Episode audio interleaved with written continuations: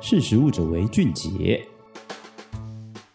大家好，欢迎收听《识时务者为俊杰》，我是十二月。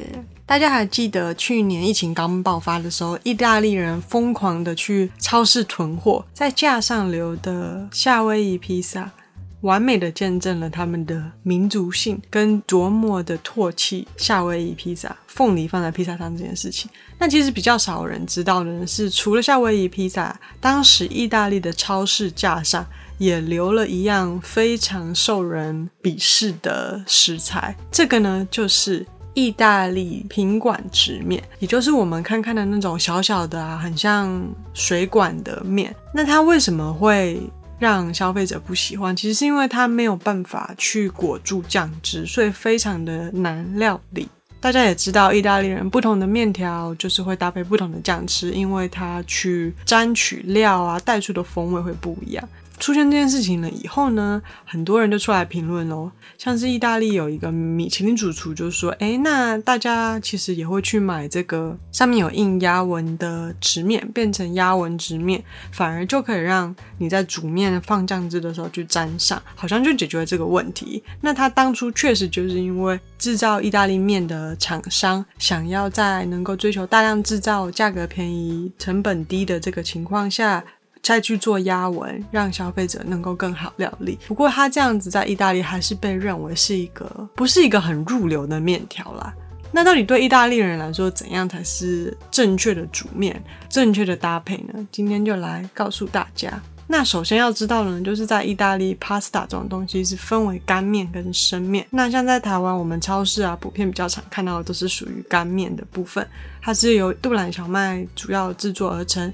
而且在意大利南部是蛮常见的。生面呢，则是由小麦粉再去加蛋，它在北部稍微比较常见。而其实最近日本、欧美啊，甚至是台湾都越来越常见到生面了。我自己是觉得它吃起来确实是有比较嫩的感觉，但是它通常保存期限会比较短，然后甚至有时候需要冰。那很有趣的就是说，在意大利其实面条的种类有四百多种。而不同的形状就是要搭配不同勾芡程度、不同是海鲜、蔬菜的酱汁，所以其实非常的多元，就跟上次讲的水饺一样。那从短面啊，可能台湾人会比较熟知的就是这个通心粉。那它小小一颗一颗，很像刚刚讲的，就是弯曲的水的水管面。那它就是因为它这个弧度小小一颗，可以很适合去搭配 cheese。而斜管面呢，它没有办法裹酱汁，所以它非常适合干的酱料，也很常会被放在沙拉里面。短面里面还有蝴蝶面哦，这个我自己非常喜欢，因为小时候学校常常煮，然后非常的可爱。那它适合奶味比较重的酱汁，因为它很扁平，然后还可以像一个小蝴蝶结一样去把面的酱汁这样子收起来的感觉。而贝壳面呢，它则是更适合番茄啊、生奶等浓稠的酱汁，因为它中间贝壳的弧度也可以把酱汁很好的收起来。然后车轮面，不知道大家有没有听过？车轮面它就是长得很像一颗一颗的小车轮，但很适合放在汤里面呢，因为它会浮起来，它中间有一颗一颗洞。我自己是觉得它长得有点像莲藕啦。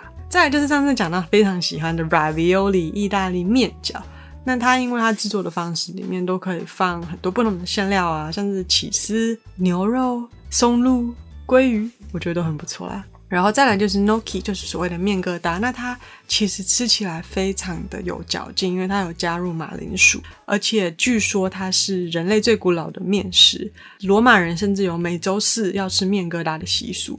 这个我去意大利的时候，真的有听说意大利人会这样做，所以好像到目前为止都还是有传承下来。然后再来就是 lasagna，这就是千层肉酱面。那它就是很大的薄的意大利的面皮，一层一层铺上去嘛，然后再加入中间再加入肉酱，然后叠一层起司进去烘烤，味道非常的浓郁。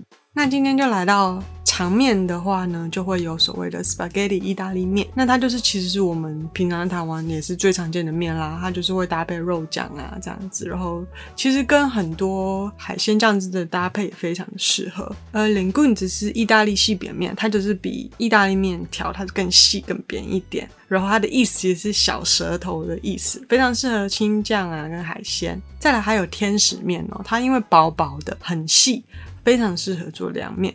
而意大利宽扁面呢，则是很适合做一些果腹奶油的酱汁啊，或者是更浓厚的肉酱。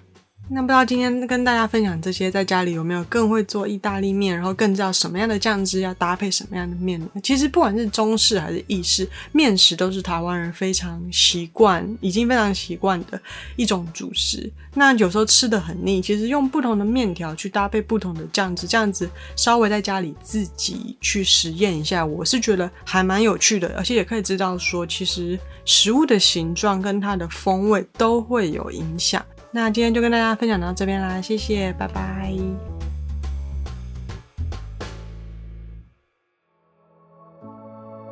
识时务者为俊杰。